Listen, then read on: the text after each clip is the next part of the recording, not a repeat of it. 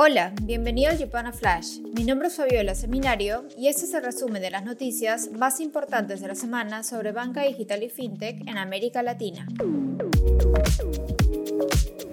Esta semana, las inversiones en el sector fintech latinoamericano seguirán su curso en medio de un periodo de incertidumbre económica, aunque recortando su ritmo con respecto al récord registrado el año pasado. Los efectos colaterales de la pandemia y la guerra en Ucrania están golpeando a la región, que está viviendo tasas de inflación altas, encarecimiento del crédito y una lenta recuperación económica. Estos indicadores podrían secar los recursos dirigidos al sector fintech, pero inversores confían que hay espacio para nuevos modelos de negocio con fundamentos sólidos, lo que mantendrá el flujo de las inversiones corriendo. En nuestra sección de Yupana Pro, Colombia estrenará entre abril y mayo su regulación voluntaria de Open Finance, confirmó a Yupana Pro Felipe Lega, director de la Unidad de Regulación Financiera. Lega calificó la publicación como un punto de partida para el debate sobre la implementación del Open Data en otros sectores como el de telecomunicaciones.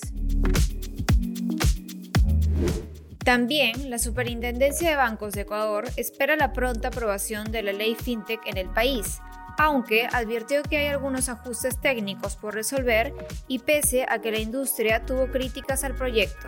Esta norma tiene futuro y está bien encaminada, dijo a Yupana Pro Luis Lucero, director de trámites legales de la Superintendencia. En el ámbito de inversiones en la TAM, 30, fintech colombiana que ofrece una plataforma para gestión financiera de pymes, cerró una ronda de inversión Serie A por 46 millones de dólares con una participación significativa de la plataforma de pagos en línea PayU. 30 está creciendo rápidamente su número de usuarios y contó a Yupana recientemente que está explorando alternativas de créditos para emprendedores de la región. Fincargo, una plataforma colombiana de financiación de importaciones para pymes, cerró una ronda semilla de 7.5 millones de dólares coliderada por Cuna Capital y Maya. La inversión ayudará a que la fintech expanda sus operaciones a México. En cuanto a adquisiciones, PayU, una plataforma global de pagos en línea, adquirió Ding en Colombia, la billetera digital de Credibanco, con el fin de participar directamente en el sistema financiero del país. El monto de la operación no fue revelado. La compra complementa el ecosistema de soluciones de PayU en LATAM.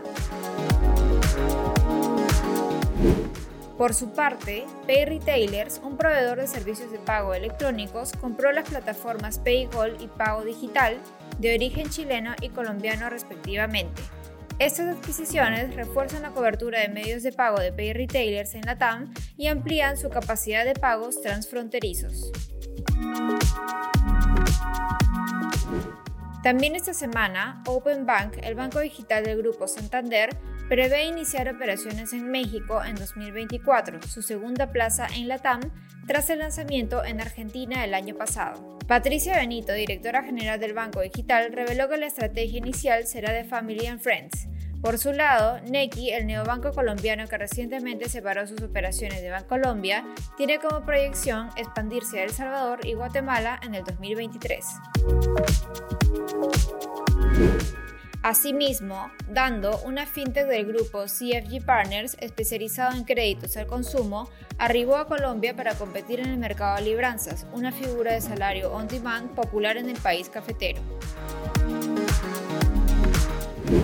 Por otro lado, Belvo, la plataforma española de APIs de Open Banking, designó a Alejandro Servín como CEO en México.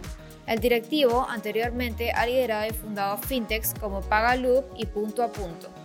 También en la TAM, la plataforma digital brasileña de crédito Grafeno nombró a Felipe Moreno como CEO. Antes de ocupar el puesto, Moreno fue director ejecutivo en Boiter, un banco de negocios. Esto fue el Yupana Flash. No olvides compartir esta nota de voz y quedarte atento a nuestras redes porque el lunes tendremos un informe sobre cómo los formatos de autenticación evolucionan a la par del fraude financiero en la TAM. Nos vemos la próxima semana. thank you